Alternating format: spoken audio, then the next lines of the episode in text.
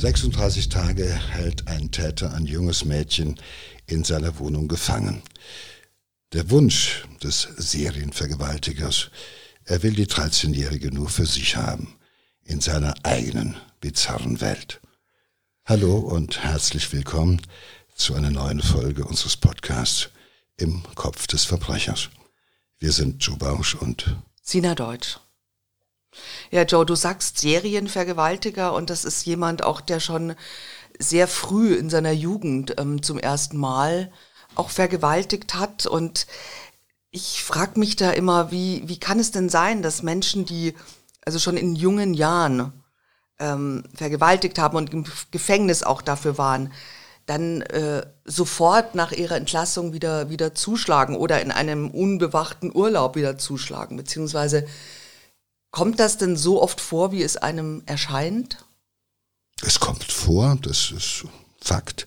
Es kommt äh, seltener vor, als es einem erscheint. Es ist äh, Tatsache, dass eine ganze Reihe von Tätern aus äh, ihrem ersten Knastaufenthalt lernen oder auch nachreifen in ihrer, in ihrer Persönlichkeit oder zumindest auch Mechanismen finden, äh, sozusagen ihre, ihre Triebe zu bremsen damit umzugehen lernen. Die gibt es, aber es gibt halt eben auch die, die nicht belehrbar sind, die auch durch Psychotherapie oder sonst was nicht erreichbar sind in der ganzen Zeit ihrer Haft, die manchmal halt bis zum letzten Tag der Haft, äh, die letzt, bis zum letzten Tag ihre Haft verbüßen, ihre Strafe verbüßen und dann entlassen werden und in der ganzen Zeit im Gefängnis weiter in ihrer Fantasie natürlich schon angefangen haben, sich vorzustellen, was sie machen werden, wenn sie wieder, wenn sie erstmal wieder entlassen werden. Und das sind häufig halt eben Täter mit einer ähm, mit schweren Persönlichkeitsstörungen im Sinne einer Psychopathie oder im Sinne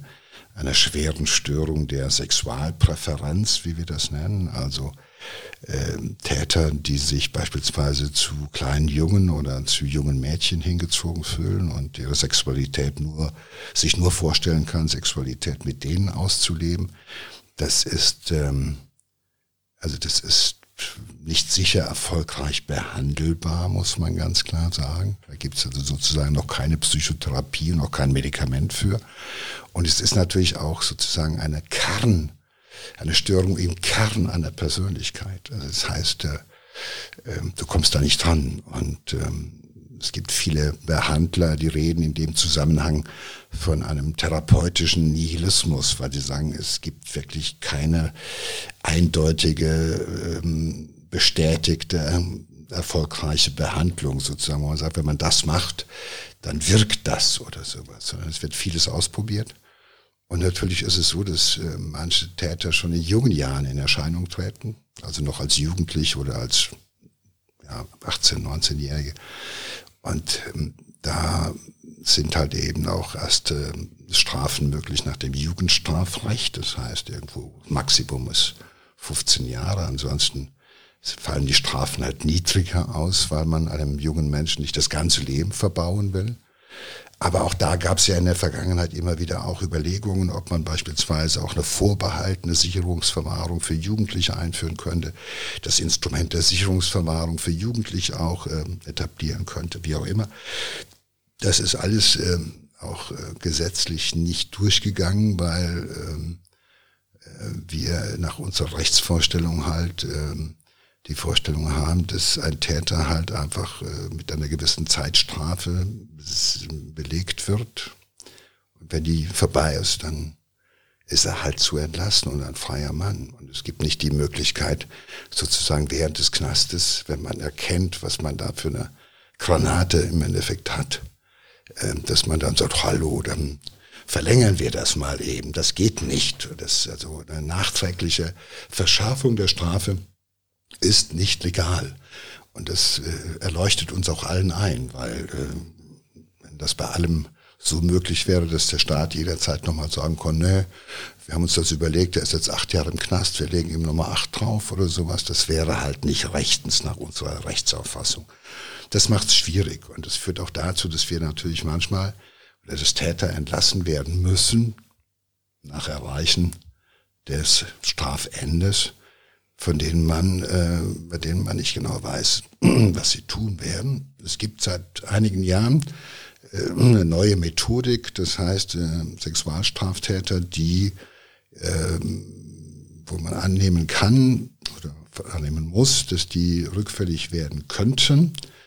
Äh, die werden gemeinsam sozusagen von einer, von Landeskriminalämtern, von der Polizei und von äh, forensisch-psychiatrischen Diensten sozusagen, der Bewährungshilfe, äh, sind die sozusagen etwas enger auf dem Bildschirm, damit die immer auch das Gefühl haben, Leute, hey, mach bloß keinen Fehler, sonst äh, holen wir dich wieder. Das ist sicherlich ein sinnvolles Instrument, aber das ist natürlich äh, auch nicht immer wirksam, weil einige, ich habe einige erlebt, die haben zwei Stunden nach der Entlassung schon wieder zugeschlagen und einige haben wenige Wochen nach der mhm. Entlassung, nach 10, 15 Jahren, äh, bereits wieder Straftaten begangen. Ähm, gut, das äh, ist äh, ein schwieriges Kapitel, muss man ehrlicherweise sagen. Das ist aber wirklich nicht, das sind nicht die meisten wie es uns vorkommt. Wir reden natürlich dann über extreme Fälle. Und wenn man über extreme Fälle redet, dann hat man natürlich auch extreme Straftäter. Ähm, nach der Statistik sozusagen sind das, äh, äh, sind das vielleicht, ähm, naja, acht, neun Prozent der Insassen von Gefängnissen. Das ist immer auch eine große Zahl, gar keine Frage. Weil du darfst eines nicht vergessen, 7,58 Prozent der Insassen von Gefängnissen sind für 75 Prozent der schweren Verbrechen verantwortlich. Das heißt, vergleichsweise weniger schwerst äh, psychopathische, äh, gestörte Täter äh, begehen relativ viele furchtbare Straftaten. Ja, verstehe. Aber wenn wir jetzt äh, bleiben wir mal bei Sexualstraftätern ähm, oder jetzt so Kernpädophilen, ist es ist, würdest du sagen, trotzdem, es ist so eine Entscheidung, die jemand fällt, dass er das sofort wieder macht? Also du sagst, es ist nicht behandelbar, es ist nicht therapierbar, er wird diese, diese Neigung niemals jetzt loswerden, auch nicht medikamentös oder so, aber trotzdem ist es doch, er entscheidet sich ja trotzdem ähm, nochmal äh, äh jemanden zu vergewaltigen. Das ist schon auch eine Entscheidung, oder? Naja gut, es ist irgendwann schon natürlich auch eine Entscheidung. Und was wir versuchen mit therapeutischen Maßnahmen zu erreichen, ist im Endeffekt äh, äh, Strategien, den, den, dem Täter Strategien beizubringen, wie er sozusagen Plätze vermeiden kann, wie er Auslöse äh, äh, Trigger vermeiden kann, dem aus dem Wege zu gehen. Also was weiß ich, dass natürlich ein, ein äh, Kinderschänder äh, nicht sich in der Nähe von Kinderspielplätzen dauernd auffällt. Wenn er merkt, er ist immer wieder da, dann soll er lernen, dem aus dem Wege zu gehen und zu merken, okay, das, das mache ich nicht. Also wie, ja. wie einer, der geraucht hat ja, und sagt, ja, ich klar. gehe jetzt zu niemandem, der mir dauernd einen vorraucht oder sowas. Das mache ich nicht. Aber das sind also Copying-Strategien mehr oder minder. Das heißt, äh, äh, auch die Medikamente, die wir geben, selbst die pharmakologische oder medikamentöse Kastration, äh, ist im Endeffekt ja auch etwas, was im Endeffekt die Libido senkt, aber natürlich deine Fantasie nicht verändert, deine Bedürfnisse nicht verändert. Ja, das ist, äh, du hast deine Fantasie, äh, kriegst halt nur keinen hoch. Äh, aber das, kann, das kannst du ja auch wieder supplementieren. Also du kannst die Fantasie oder das, was jemanden anmacht, ja, ne, die neurologischen Bahnen in deinem Gehirn, die kannst du nicht äh, verändern, die erreichst du nicht. Und es gibt andere Medikamente, äh, die gegeben werden bei solchen Tätern, mit denen man versucht sozusagen die Anschlagszeit etwas zu verlängern. Das ist sozusagen von dem, von dem Gier und dem Trieb und dem Gedanken bis zur Entscheidung es zu tun, dass diese Phase so lang wird, dass dann die Strategien greifen, zu sagen, nein, das tust du nicht, das kennst du, du weißt, was dann kommt, nein, das ist nicht gut, lass es sein. Dass man diese Zeit etwas verlängert, sozusagen, vom ich will, ich will, ich brauche das jetzt bis zum, nein, ich tue es doch lieber nicht. Das ist so die Idee hinter manchen Medikamenten. Es werden dann auch Antidepressiva gegeben, beispielsweise Serotonin, Wiederaufnahmehämmer, die halt einfach äh, so. Aber wenn man dann die Studien sich anguckt oder sowas, muss man sagen, es sind alles Einzelfallbeschreibungen. Es gibt keine flächendeckenden, placebo-kontrollierten, äh, randomisierten Studien, weil ist die Zahl der, der Täter ist einfach zu, auch zu gering. Ja, Gott sei Dank. Und äh, es gibt Länder wie Polen beispielsweise, äh, wo äh, von Staatswegen sozusagen entschieden worden ist, dass alle Sexualstraftäter pharmakologisch, medikamentös kastriert werden. Und auch da ist natürlich die Möglichkeit gegeben, dass man da zwar von dem einen Arzt das Medikament bekommt, was einen sozusagen kastriert und woanders holt man sich das Testosteron halt irgendwie wieder und schmiert sich das irgendwie auf die Haut oder frisst halt Viagra oder sonst was. Irgendwie geht immer was. Das Entscheidende ist halt die engmaschige Kontrolle und, ähm, Aber ich meine, wenn da jetzt jemand entscheidet, ich nehme diese Medikamente nicht, dann kann man das ja auch nicht kontrollieren, Nein. wenn er draußen ist. Nein, das ist das große Problem. Du kannst ja, ja. natürlich unter kontrollierten Bedingungen kannst du es ähm, durchsetzen und manche machen es dann halt mit, weil sie entlassen werden wollen, aber suchen noch nach der Entlassung natürlich Möglichkeiten, dem wieder aus dem Wege zu Ja. gehen. Äh, sei es darüber, dass er sagt, na gut, ich habe Nebenwirkungen, die äh, das rechtfertigen und so weiter. Und äh, es ist natürlich auch ähm, äh, es ist eine freiwillige Behandlung. Es ist äh, nicht äh, Dings. Aber das zeigt ja, also wenn es äh, in der Behandlung von bestimmten Tätern halt eben so viele unterschiedliche Therapieansätze und Gedanken gibt äh, und auch teilweise uralte äh, Methoden wieder ausgegraben werden, wie die der, der medikamentösen Kastration wieder ausgegraben werden, dann zeigt das ja, dass es in den letzten 15, 20 Jahren sozusagen keine, äh, keine valide, nachvollziehbare, allgemein bekannte Behandlung gibt. Beispielsweise beim Blinddarm ist klar, der Blinddarm wird operiert. Ja, da wird nicht lange, da gibt es nicht 25.000 verschiedene Methoden dafür. Und da ist es halt eben alles ein bisschen komplexer, weil in die Gedanken, in die Fantasie und in die äh, ja, in die Sexualität, die Fantasie, in die Fantasie von Sexualität einzugreifen, ähm, da sind unsere Medikamente einfach grob. Ja, aber man kann an. doch auch, man kann doch auch niemanden zwingen dazu, oder? Kann man ihn dazu verurteilen? Äh, Nein, also in Deutschland. kannst du, man, äh, es gibt in Deutschland nicht anders als in grauer Vorzeit. Da wurden, wurde das ja durchgezogen, da wurden ja auch Homosexuelle kastriert und so weiter. Das war ja alles eine unselige Zeit, muss man sagen. Äh, Das hat ja nichts gebracht. Das ist auch Unfug gewesen. Und äh, man muss halt einfach schauen, äh, inwieweit Ja, ist ja auch weiter nichts, nichts, nichts Strafbares. durch so. die moderne Wissenschaft. Ja. Ja. gut, das waren andere Zeiten. Das, äh, so. Aber dass man halt eben durch moderne Methodik, äh, heute kann man dem Gehirn beim Denken zuschauen, durch äh, funktionelle Magnet. äh, Resonanztomographie kann sehen, in welchen Regionen des Gehirns leuchtet es quasi, ist Überaktivität beim Sexualstraftäter, wenn er bestimmte Bilder sieht beispielsweise und so. Das kann man heute alles äh, besser erforschen. Seit Anfang der 2000er Jahre gibt es weltweit da vernünftige, gute, äh, belastbare Studien zu. Aber ich meine, in der Behandlung sind wir noch, äh, brauchen wir wahrscheinlich noch ein paar Jahrzehnte, denke ich mir, wenn es denn überhaupt gelingen kann. Ja, also der Täter, über den wir heute sprechen, ist, äh, ich- denke ich, ähm, wollte auch nie behandelt werden oder wollte äh, gar nichts äh, gegen äh, sein, seine Lust auf junge Mädchen ähm, irgendwie ein, einschränken, weil er sich tatsächlich äh, in so ganz äh, bizarre eigene Welten ne, geträumt hat. Also er hat das ja auch nie irgendwie als Unrecht empfunden, was er da macht, sondern er hat sich ja tatsächlich immer eingebildet, dass diese Mädchen ihn lieben, verliebt sind, dass sie eine ganz normale Liebesbeziehung miteinander Ja, führen. das ist ja das, was so für uns. Das ist das Irrsinnige für uns daran ja ist auch. das so schwer nachvollziehbar, dass ein erwachsener Mann davon überzeugt ist, dass eine 12- oder 13-Jährige irgendwo mit ihm liebt und dass er mit der eine Liebesbeziehung haben kann und dass die das alles auch einvernehmlich macht und dass sie vielleicht am Anfang noch zickt, aber irgendwann mal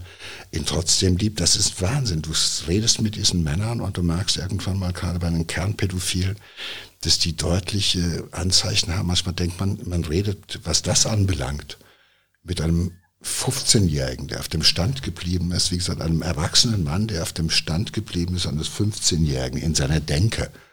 Und das, wir stehen dann davor und sind fassungslos und sagen, das ist ja eine ganz, zu Recht sagen wir, es ist ja ein Irrsinn, es ist ja eine völlig bizarre Vorstellung. Für diese Menschen ist es ihre Vorstellung, die ist für sie normal.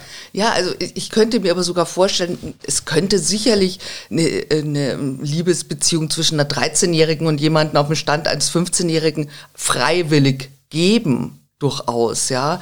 Aber nicht, wenn ich dieses Mädchen vorher entführt und eingesperrt habe, damit es mit mir zusammen ist. Also das ist ja nochmal auch so. Gut, da kommt äh, noch eine weitere Komponente dazu, dass halt eben, es gibt ja die sanften Sexualstraftäter, die sind ja in der Überzahl, die halt einfach sich einschleichen in Familien und das sind ja die Überzahl, die sich kein Kind von der Straße greifen, es mit nach Hause schleppen und damit machen, was sie wollen, sondern die halt sich in Familien einschleichen, äh, mit Frauen Beziehungen eingehen, äh, die, Männer, äh, die Kinder haben in dem Alter, wo sie sagen, hey, die sind so, ja, und dort die sanften Onkels sind, die trotzdem halt eben äh, in großer Zahl Missbrauch begehen, gar keine Frage. Und es gibt halt diejenigen, äh, die diesen Umweg halt eben äh, nicht hinkriegen, sondern die halt einfach dann halt etwas brutaler und rücksichtsloser zuschlagen. Aber gleichwohl in ihrer Denke ja, äh, nie auf den Gedanken kommen, dass man sagt, hey, das, ich bin ein erwachsener Mann und das ist ein Kind. Ja. Das findet bei denen sozusagen nicht statt, weil es, wie gesagt, eine schwere Störung der Sexualpräferenz ist. Die haben in ihrer Vorstellung, ist es nicht so, dass sie sagen, okay, ich kann mir Sex vorstellen mit einer erwachsenen Frau oder mit einem Mann oder sonst was. Aber nein, bei denen findet sozusagen in ihrer Fantasie ist nur dieses, diese eine Option. Unter Klicken geht nur eine Option auf egal. Ja, also wir können uns vieles vorstellen und manches davon tun wir nicht, aber da geht nur eine einzige Leister auf und da ist halt nur diese Präferenz und nichts anderes. Und äh, davon lassen sie auch nicht ab.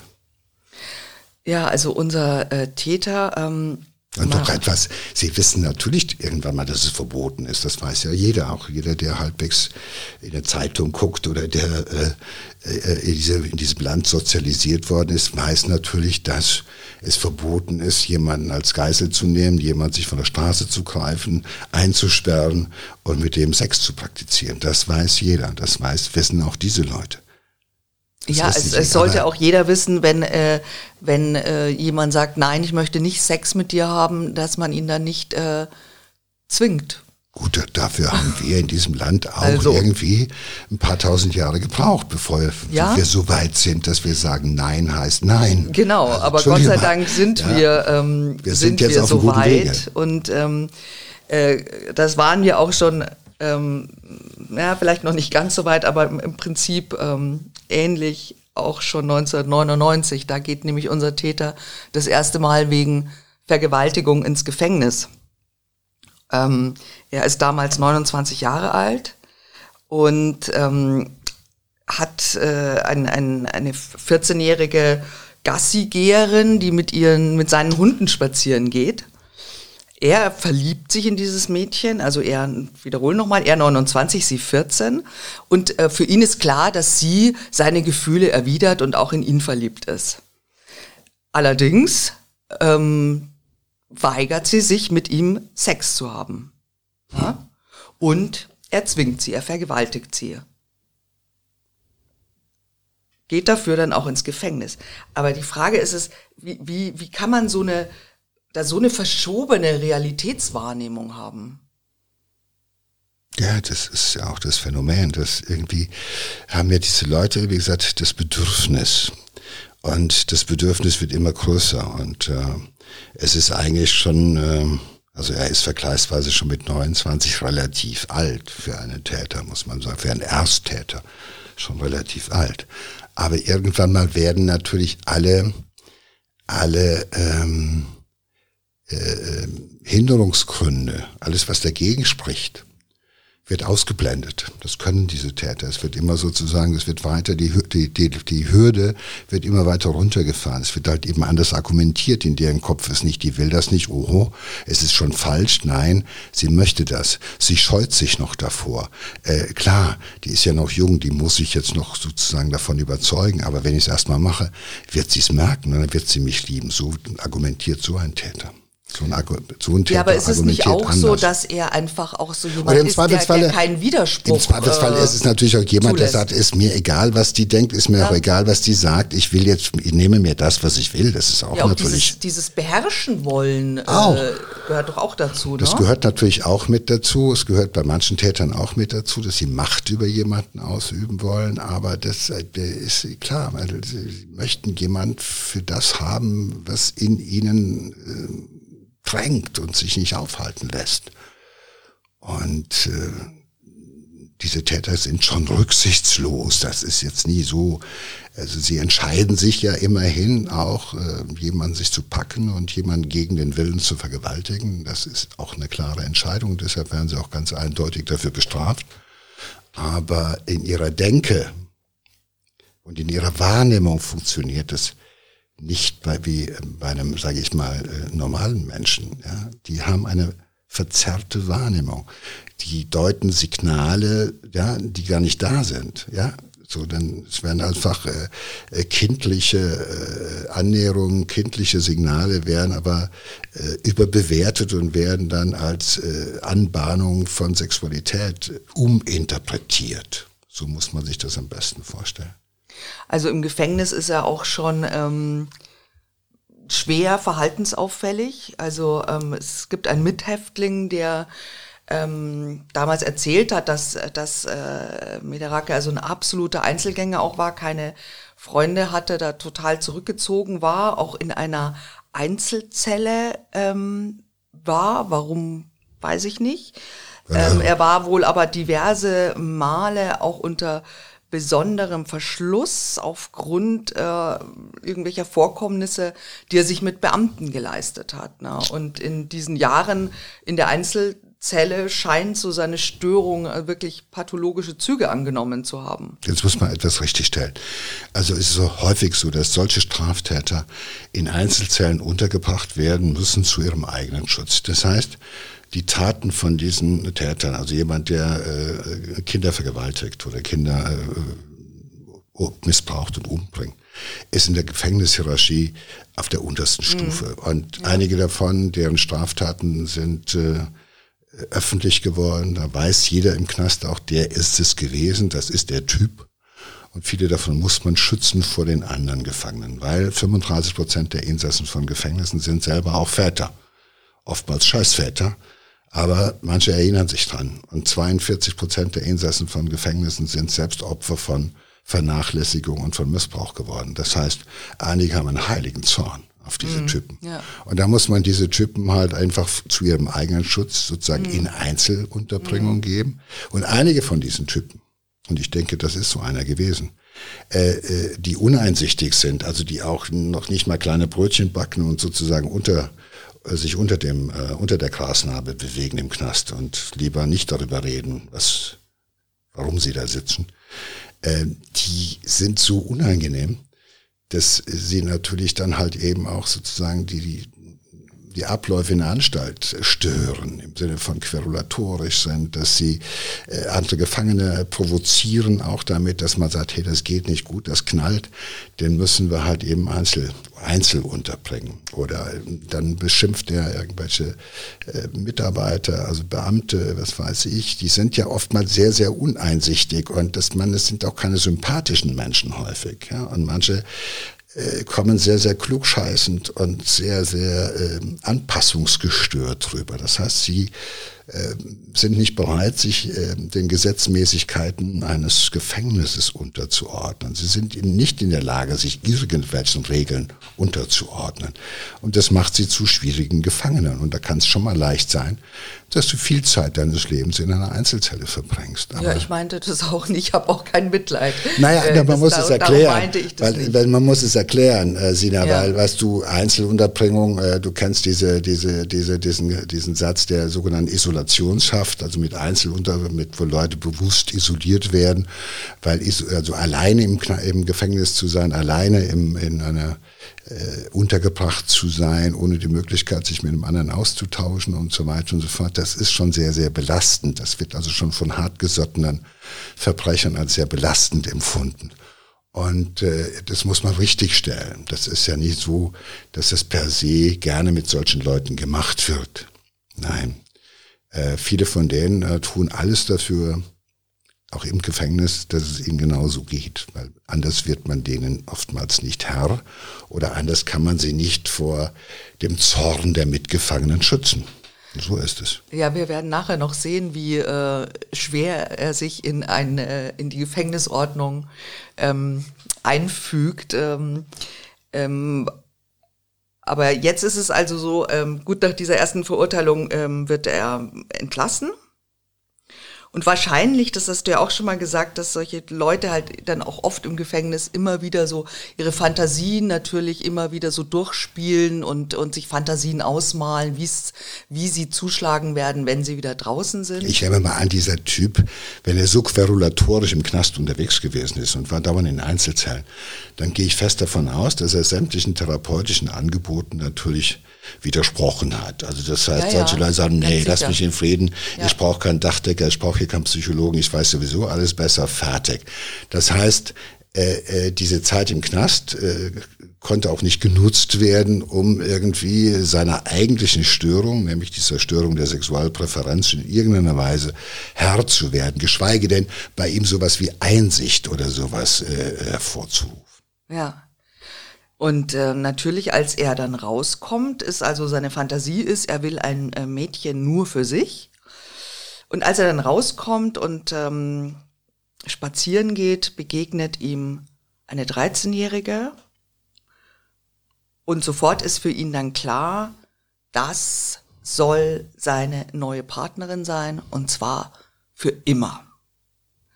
Und äh, er fängt an, dieses Mädchen ähm, zu beobachten und andere Vorkehrungen zu treffen, die seinen Traum wahr werden lassen sollen.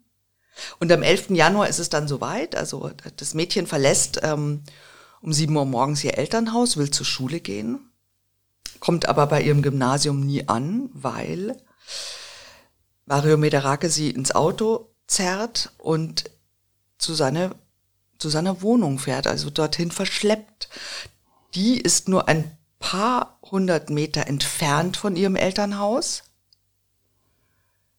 Und da, in dieser Wohnung im Erdgeschoss eines Mehrfamilienhauses, hält er sie dann gefangen. Ja, das ist wieder der Klassiker. Der Täter kommt aus dem Nahbereich, das ist ja nicht ganz so selten, das ist das Erste, was man feststellen muss. Und äh, offenbar hat ihn hat er im Knast seine Fantasie so weit auf dann ausgebaut, äh, dass er relativ schnell wieder zuschlägt. Und diesmal ist er etwas besser vorbereitet, weil die Knasterfahrung ist natürlich die, ja, da will er so schnell nicht mehr hin. Und äh, deshalb hat er sich auf diese Geiselnahme, das ist es ja, oder Verschleppen, er hat er sich vorbereitet, äh, natürlich in der Zeit, wo dem Mädchen nachgestellt ist, hat er sich natürlich auch weiter aufgegeilt und hat weiter auch irgendwo sich vorgestellt, wie das ist, wenn sie seine Partnerin ist. Alleine die Formulierung, der Gedanke, seine Partnerin zu ja. sein, ist ja schon krank. Und äh, das Mädchen werde ich mir holen, das hole ich in meine Welt. Und äh, dann, dann ist sie nur noch für mich da und ich nur noch für sie. Und das ist ausnahmslos natürlich, bedingungslos und ausnahmslos. Ähm, das ist ja ein bisschen, wenn man das äh, äh, verquer betrachtet, ja, ist das so die bedingungslose, ewige Liebe. Ja, so krank ist das, was da in diesem Kopf abläuft. Und äh, aber ähm, sowas alles geht in seinem Kopf vor. Ja, ja, und aber die, äh, diese, diese große Liebe zwischen den beiden ähm, ähm, ist trotzdem, äh, kann in keiner, kann auch in seiner Fantasie nicht freiwillig sein, weil nämlich er, ihm ist das schon irgendwie klar, dass dieses, äh, andererseits auch irgendwie klar, dass dieses Mädchen dann nicht freiwillig bleibt. Hm. Das heißt, er sperrt sie ein und er sperrt sie nicht nur in seiner Wohnung ein, er hat nämlich auch vorher, hat er eine Kiste gebaut aus Holz und da sperrt er das Mädchen ein in diese Kiste und er holt sie dann immer nur raus, wenn er sie braucht. Also sprich, um sie zu vergewaltigen. Ja, aber natürlich, er spielt mit ihr. Er spielt mit ihr Beziehung. Also ein bisschen, also das Ganze äh, kommt mir ja vor, so wie jemand, der wie ein Kind, das eine Barbie-Puppe hat und in die Verpackung legt und man packt sie raus, wenn man damit spielen will und zieht ihr Kleidchen an und ich will das nicht weiter vertiefen, was man sonst so macht. Und wenn man dann fertig ist mit dem Spielen und, äh, und hat äh, Ken und Barbie gespielt lange genug, dann kommt Barbie wieder in die Kiste. Und so brutal ist das aber so funktioniert offenbar seine Denke. Und äh, was in dem Kind vorgeht, das blendet er aus, ist ihm auch egal. Dafür hat er keine Antenne. Es geht nur, weil es nur seine Fantasie zählt und die empathische Fähigkeit, sich in das Kind hinein zu verdenken, das fehlt ihm völlig, völlig. Ja, überleg mal, du packst jemanden in eine Kiste ja, und anschließend packst du sie aus und äh, sitzt Händchen haltend mit ihr auf dem Sofa irre, und ja. stellst dir vor, dass es deine ja, ebenbürtige Partnerin ist. Wie krank das ist, natürlich krank. Das muss man genauso sehen. Das ist krank. Absolut. Also ich meine, sie haben dann auch, äh, genau, ja, äh, sie durfte dann, auch wenn sie raus durfte, dann haben sie zusammen ferngesehen. Also Wahnsinn. Ja. ja, schlimm natürlich, auch ganz, ganz schlimm natürlich auch für die Eltern, ne? die, die ähm, das ihr Kind als vermisst melden, aber irgendwie natürlich zu Anfang noch die, die Hoffnung haben, dass die 13-Jährige halt freiwillig abgehauen ist, obwohl sie jetzt nicht der Typ Mädchen äh, war. Also die, die Eltern sagen, mein Gott, also eigentlich ähm, ist sie, ne, die Mutter beschreibt sie so als ganz ruhiges, schüchternes Mädchen, ehrliches, pflichtbewusstes Mädchen, ähm, die nie die Schule schwänzen würde, so, ja. Aber sie hoffen dann aber doch, dass vielleicht der Stress Schule ihr doch zu viel gewesen ist, dass sie sich eine Auszeit genommen hat und dass sie weggelaufen ist. Äh, es ist natürlich so eine Hoffnung der Eltern auch, ne, dass sie nicht entführt wurde. Aber eigentlich, eigentlich haben sie es nicht geglaubt. Aber nein, nein, äh, äh, nein. Und wenn ich was einflechten darf an dieser Stelle, Sina, also jetzt die wenige, ich kenne, also man, ich weiß jetzt nicht genug über dieses Mädchen, aber es gibt so eine sogenannte Viktimologie, also die Lehre von den Opfern. Und solche Täter, das ist ja auch das, das, das Aberwitzige, dass diese Täter äh, einen bestimmten Typus, von einem bestimmten Typus Opfer angesprochen werden. Das ist dann meistens so. Die sind dann eher schüchtern und eher äh, ruhig und äh, eher halt eben nicht aufbegehrend oder ja, das, sind, das sind keine, das ist keine rote Zora. Du kennst diese Naja, aber da wird er sich noch ganz schön täuschen. Ne? Er wird das, sich noch täuschen, aber äh, die ist schon noch pfiffig. Aber äh, auf den ersten, so. sage mal, auf den, wir reden ja von dem ersten Blick. Wir reden ja nur von dem ersten Blick. Mehr aber geht es da nicht um Aussehen, dass man, er, weiß ich nicht, dass man da was, äh, ein kindliches Aussehen oder eine, eine, blonde Haare oder sowas äh, auch äh, erfüllen muss? Oder ist das relativ Regel, wahr? Geht es da mehr um, um nein, den Typen? in der Regel ist es schon so, dass diese Täter von einem bestimmten äh, Typus, typ, Typus äh, Opfer angezogen werden. Das ist so äh, was, die, was sehr Kindliches haben noch. Also diese, das sind, es gibt ja 13-Jährige, die sehen aus wie 18. Es gibt halt eben, was weiß ich, äh, auch noch 14-Jährige, die sehen aus wie 12 oder sowas. Und häufig ist es so, dass diese Kinder, die halt bevorzugtes Opfer werden, halt eher äh, zu den, äh, die sind eher, äh, die noch jünger wirken, als sie sind oder so. Also ja, ja, klar, so. weil wenn er eine, die aussieht wie 18, ja, äh, natürlich, die haben, nein, die sind ja dann noch, Erwachsene. Die sind noch schon sehr, ja, sind noch schon genau. sehr kindlich und haben auch noch so eher was äh, Vertrauens, äh, wo man so sagt, man ist noch, man reagiert noch nicht auf einen Erwachsenen von wegen, was willst du denn?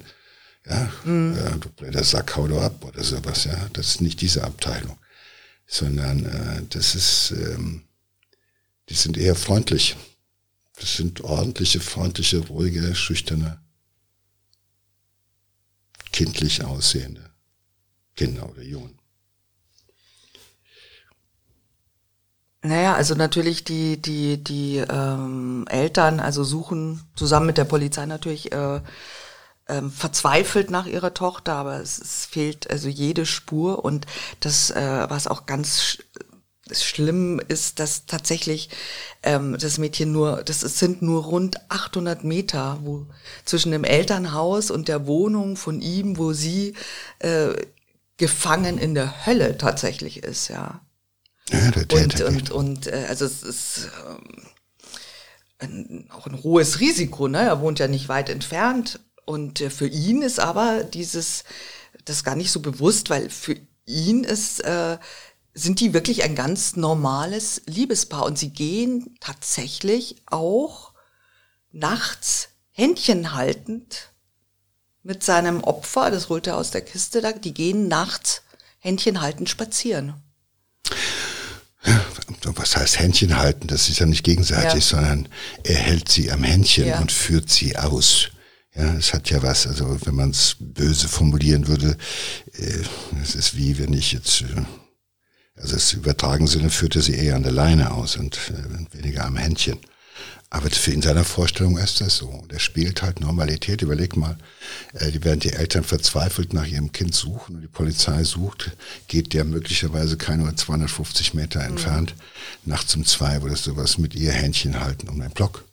Und da kommt natürlich von weitem keiner drauf zu glauben, da könnte das sein, weil von weitem sieht es aus, als sei das alles sehr, sehr einvernehmlich und ja. so weiter, weil natürlich seine ganze Methode auf das Brechen natürlich ihres ähm, Willens äh, und ihrer Eigenständigkeit gerichtet ist. Wenn du in der Kiste Zeit verbringen musst, wenn du glücklich bist, dass du noch lebst mit jeder Stunde, überlebst, dann hast du ehrlich gesagt andere Sorgen. Also das ist schon eine wahnsinnige wahnsinniger Stress. Wer will das? Aber das Schöne daran ist ja tatsächlich, dass Sie er es nicht mal. geschafft hat, ihren Willen zu brechen und dass er es nicht geschafft hat, ähm, sie einzuschüchtern, weil sie nämlich, also es ist wirklich, äh, ich finde es so, so, so toll, also für so ein junges Mädchen ja so mutig zu sein. Ähm, also sie, sie schafft es tatsächlich, ähm, sie schreibt Zettel mit Hilferufen.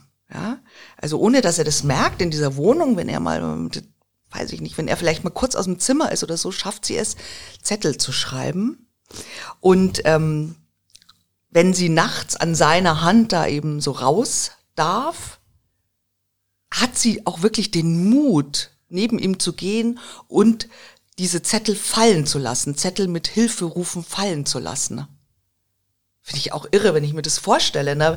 Weil sie denkt ja auch wahrscheinlich, boah, wenn der das jetzt merkt, ne, der wird mich bestrafen, weiß ja nicht, ne? Und das ist, ich finde es wahnsinnig toll von diesem, von diesem äh, Mädchen, äh, das gemacht zu haben und im Endeffekt ähm, ähm, ihn ja auch äh, übertölpelt zu haben. Ne? Sie ist schlauer als er.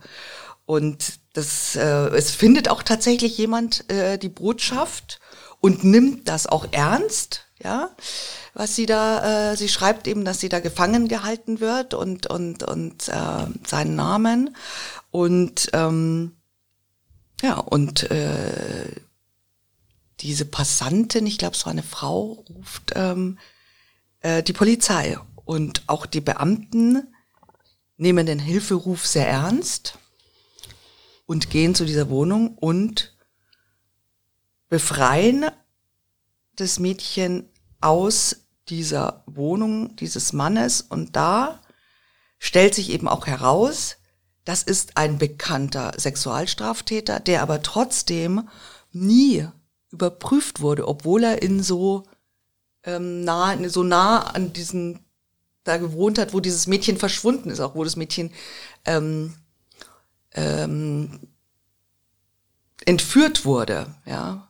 Gut, das wäre heute wahrscheinlich, hoffe ich jedenfalls nicht mehr möglich, weil natürlich ist der aufgrund der Tat, die er 1999 begangen hat, im Datenbestand der Polizei gelistet. Das heißt, normalerweise äh, ist es ähm, der erste Weg vom Polizisten, wenn ein Mädchen vermisst wird, zu schauen, welche bekannten Sexualstraftäter genau, ja, ja. wohnen im Nahfeld des, ähm, des Opfers.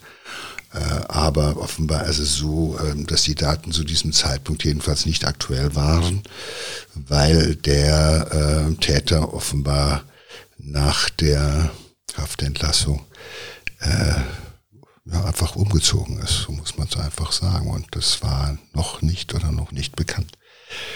Das sind ja so die Gründe, warum man heute, ich habe das eingangs gesagt, äh, halt solche Täter nach ihrer Entlassung eben mehr auf dem Bildschirm behält, durch diese konzertierte Aktion von Landeskriminalamt, von äh, verschiedenen Behörden, die halt alle sozusagen miteinander vernetzt werden, damit solche Informationen nicht, äh, ja, mit die Zeit, zeitnah alle auf dem gleichen Stand sind. Das ist äh, sicherlich etwas, äh, was verbessert worden ist, wobei manchmal muss man ehrlicherweise sagen, steht auch dem der Datenschutz vielen, vielen Möglichkeiten, die die Polizei sonst hätte, im Wege.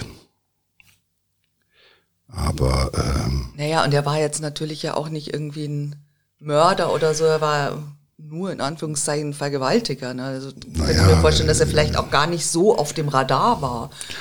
Ja, ich meine, jemand, der so auffällig gewesen ist bei seiner ersten Inhaftierung, wie, wie du das ja, beschrieben du, du hast. recht, das stimmt. Also das ja, ist jetzt genau. keiner, wo man sagt, ja. Leute, äh, den sollten wir, können wir, den kann man mal aus dem Blick verlieren. Also das ist ja das, was wir alles aus diesen Straftaten in den letzten äh, Jahrzehnten dazugelernt haben. Also wie kann man mit legalen Mitteln diesen Menschen begegnen, indem man immer wieder äh, Ansagen macht, ja, also dass denen immer wieder Besuch bekommen, dass die halt lange in der Bewährung bleiben, dass die lange in so einer Überwachung bleiben, dass man halt immer auch relativ schnell weiß, wo wohnt der, wohin ist er umgezogen, wo arbeitet der. Das sind ja alles Sachen, die werden ja heute alles in Windeseile und in hoher Geschwindigkeit nachvollziehbar, wenn nicht bei manchen Geschichten halt einfach der Datenschutz uns da einen Strich durch die Rechnung machen würde. Das muss man ganz äh, klar sagen, weil auch Datenschutz gilt natürlich auch für einen entlassenen ja. Straftäter. Ja. Und äh, da ist einiges in der Verbesserung, aber Auszuschließen ist das auch heute nicht. In den ähm, Polizeivernehmungen erzählt er sehr viel von sich. Ähm, er wurde 1970 in der DDR geboren. Die Mutter war damals auch erst 17, der Vater sogar noch jünger. Ähm, er erzählt, dass das Kind, also dass er die beiden äh, sehr überfordert hat wohl. Also der Vater ist dann angeblich auch äh, gewalttätig ihm gegenüber geworden, hat äh, angeblich auch mal sogar einen Ziegelstein nach äh, ihm als Kleinkind äh, geworfen. Könnte denn sowas auch ein Grundstein für diese schwere Persönlichkeitsstörung des Täters sein? Das ist nicht auszuschließen. Also äh, äh, es ist halt so, dass wir gerade ähm, aus Untersuchungen in der Sicherungsverwahrung, also da, wo ja sehr viele Sexualstraftäter lange untergebracht sind, da wissen wir, dass über 40 Prozent dieser Insassen halt selbst äh, in ihrer Kindheit äh, von äh, Gewalterfahrungen berichten, von schwerer Vernachlässigung. Reden wir lieber von Vernachlässigung. Äh, die da stattgefunden hat. Und äh, ich meine, es gibt viele Kinder, es gibt mehr Kinder, die unter diesen Bedingungen aufwachsen und nicht zu Sexualstraftätern werden, die das irgendwie verpacken. Auf andere Weise vielleicht zeitlebens depressiv sind, aber nicht so eine schwere Störung der Persönlichkeit davon tragen. Aber wenn jemand sozusagen diese Anlage hat und dann in einem äh, Elternhaus diese, diese Entwicklung nicht, äh, sage ich mal, kuriert, sondern äh, noch äh, beschleunigt wird, äh, dann ist das natürlich besonders fatal. Ja, also dieses mutige Mädchen bringt ihn dann auch wieder ins Gefängnis zurück, ja. Und ähm, er hasst es natürlich. Er hasst es zu verlieren und und auch seine äh, seine Fantasiewelt, äh, die er sich so konstruiert hat ja, und auch da drin, worin er sich so abgeschottet hat, das ist für ihn schon eine extrem äh, schwere und schmerzhafte Niederlage. Und was er macht, das habe ich ja vorhin schon angedeutet, es ist unglaublich. Also er, er, er findet, fühlt sich auch in den Medien, die ihn natürlich äh, also als, als Sexmonster und so darstellen, klar. Und äh, ähm, ähm, fühlt er sich völlig falsch dargestellt und aus Protest gegen sein Bild in den Medien steigt er aufs Gefängnisdach. Und da aber ist es tatsächlich so, dass natürlich die Medien da auch wieder draufhalten. Ja. Gut, die Medien haben ihn auf das Gefängnis gedacht, getrieben, damit sie ihn besser fotografieren konnten, um das mal brutal auszudrücken. Aber es ist natürlich, ich habe das ja auch, äh, das sind ja oftmals schwerst anpassungsgestörte Menschen. Das heißt, die haben ja nicht nur, also sie können sich nicht nur sozusagen in ihrer Sexualität der Normalität anpassen, sondern auch alle anderen äh, Anpassungen an Vorgaben, an Normen und so weiter fallen ihnen besonders schwer. Und das ist so ein Typ, äh, der äh, ja, der randaliert quasi dagegen. In dem spricht alles dagegen, so will er nicht gesehen werden. Ja, er ist nicht, er ist kein Monster, er ist kein Perverser oder sonst was. Er äh, sieht sich in einem ganz anderen Licht. Also ihm fehlt auch jegliches Unrechtsbewusstsein für ja. seine Tat. Ja, also das ist in seiner, in seiner Denke, so krank ist das ja. In ja. seiner Denke äh, kommt das jetzt nicht vor. Und das ist ja auch, also man, wir reden ja oft darüber, wie krank der in seiner Rübe ist oder wie krank dieses Gehirn ist. Das Gehirn ist nicht krank, sondern das, was er damit denkt, ist krank. Äh, äh, dass man schon fast annehmen würde, warum ist er ins Gefängnis gekommen und nicht in eine forensische Psychiatrie oder sowas. Weil er halt eben zu jedem Zeitpunkt und die ganzen Tatabläufe beweisen das und auch das ganze Nacht, also das Verhalten, auch nachts sie aus der Kiste zu, mit ihr spazieren zu gehen und so weiter, zeigt ja, dass er dass er zurechnungsfähig ja. gewesen ist. Und das ist der Grund, warum er dann ja. wieder im Gefängnis landet, wo er auch hingehört, genau. nach meinem ja. Dafürhalten. So. Und da wird er natürlich wieder konfrontiert damit. Da hat er wieder seine Mitgefangenen, die ihn irgendwo als äh, Riesen äh, Drecksack und Arschloch irgendwo äh, ganz unten in der Schublade, Schublade einsortieren. Da hat er auch Beamte, die ihm signalisieren, gut, dass du wieder da bist, hier gehörst du hin und möglichst lange und so weiter. Das gefällt ihm alles nicht. Und gut, dann passiert halt ein Fehler und er steigt aufs Gefängnisdach. Aber ich meine, er steigt auf das Gefängnisdach von da kommst du nirgendwo hin, außer aufs Nein, Dach. er will ja, er will ja auch überhaupt nicht. Nein, er will da, er will ja, er will, er will das Dach, er will das, er geht aufs Dach, um nochmal quasi ein Podium zu haben, genau, von wo genau. er aus nochmal ja. der ganzen Welt und den Medien und der Öffentlichkeit zeigen kann, dass er eigentlich ein ganz anderer ist. Ja, und er, und dass er nämlich auch, äh, da macht er dann wieder Ansagen. Da ist er halt so ein ganz großer, er steht auf diesem Dach und ähm, äh, denkt, er ist ähm, der König. Er erreicht äh, natürlich nichts anderes dabei, als äh, wir können uns vorstellen, wahrscheinlich wer das getitelt hat, aber ähm, King Kong pervers wird er dann in äh, einigen Medien genannt. Ähm, naja, also er, er, er, er, ich glaube, dieses Dach ist auch, er, er erhebt sich nochmal, ne? Er steigt hoch hinauf, er erhebt sich nochmal über alle anderen, über die, die da unten drin sitzen. Ne? Naja. Könnte man doch auch sagen, oder? Ja, ich glaube, er kommt, wie gesagt, ich, das ist, äh, er versucht noch einmal irgendwo einen Auftritt. Das muss man ja sagen. Er versucht jetzt nochmal und hat nochmal einen Gottlob letzten Auftritt. Und äh, außer sich noch mehr in den Medien zu verewigen, noch mehr im kollektiven Gedächtnis äh, von äh, Medien und Öffentlichkeit sich äh, zu verhaften, geht ja gar nicht. Und ich kann dir sagen, Sina, wenn einer diesen Auftritt auf einem Gefängnisdach hatte, und er kommt irgendwann mal wieder runter von diesem Dach, ja, das aber immerhin so. bleibt er 20 Stunden naja, gut. auf dem Dach. Danach hat er, muss er Pipi und hat Hunger. Ja. Also in der Regel ja. ist das dann ganz einfach so, dass irgendwann ist auch gut und irgendwann mal äh, hat auch die Presse ihre Kameras abgeräumt und hat keine Lust mehr auf ja. diesen Idioten. Ja. So, und dann geht er wieder runter. Und was da kommt, kannst du dir vorstellen, ist nicht witzig, weil äh, in dieser ganzen Zeit waren alle Gefangenen unter Verschluss. Da ist, wenn sowas passiert im Knast, werden alle irgendwo eingeschlossen und bleiben so lange eingeschlossen, bis der wieder vom Dach ist und so weiter und so fort. Da hat er sich an, in diesen 20 Stunden hat er sich für die nächsten Monate und Jahre oder den Mitgefangenen keine Freude, keine Freunde gemacht und auch unter den Beamten nicht. Also er hatte noch mal einen großen Auftritt und ich denke, er wird auch weiter ein ganz, ganz schwieriger Gefangener geblieben sein. Alles andere würde mich überraschen. Aber er hat sich nochmal von einer Seite gezeigt, die uns alle in, dem, in der Ansicht bestätigt, dass er da nicht aufs Dach, sondern in die Zelle gehört und das möglichst lange.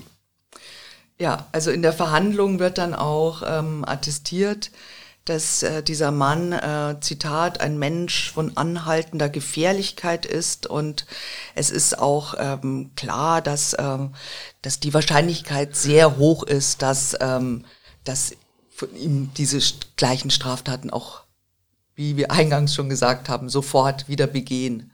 Dass er ganz sicher nicht äh, ähm, da irgendwie therapierbar ist und alle sind sich natürlich auch einig, dass er nie mehr die Gelegenheit zu einer solchen Tat bekommen soll und ähm, das heißt die höchste Strafe, die genau. es gab, 15 Jahre. Die Richter sagen seelisch schwer abartiger Täter, 15 Jahre Haft mit anschließender Sicherungsverwahrung. Alles andere hätte mich verwundert. Also ich finde das auch, äh, das ist halt einer von denen, die wir ähm, auch in der forensischen Klinik äh, nicht therapeutisch erreichen könnten. Auch da würde er sich allem verweigern. Und äh, warum soll er dort jemandem einen Platz wegnehmen, der bereitwillig sich vielleicht in eine Therapie begibt? Dann ist er doch in der Sicherungsverwahrung gut aufgehoben. Weil verwahren können wir da ganz gut, muss ich sagen. Uns laufen auch keine mehr weg. Und äh, da kann er warten, äh, bis er alt ist und gebrechlich.